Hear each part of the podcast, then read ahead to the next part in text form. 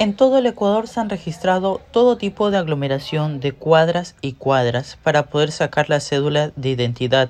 El incremento se dio desde el 4 de febrero y el 5 de febrero del presente año. La Defensoría del Pueblo ha hecho investigaciones en todos los cantones del Ecuador.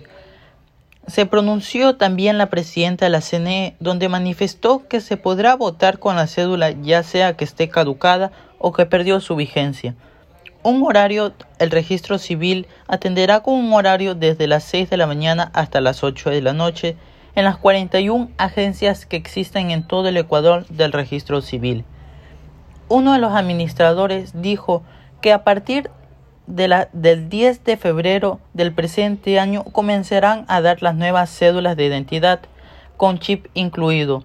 El administrador del registro civil y la presidenta del Consejo Nacional Electoral manifestó que la gente no toma conciencia con la pandemia, no guarda distanciamiento y no utilizan mascarillas ni alcohol y gel.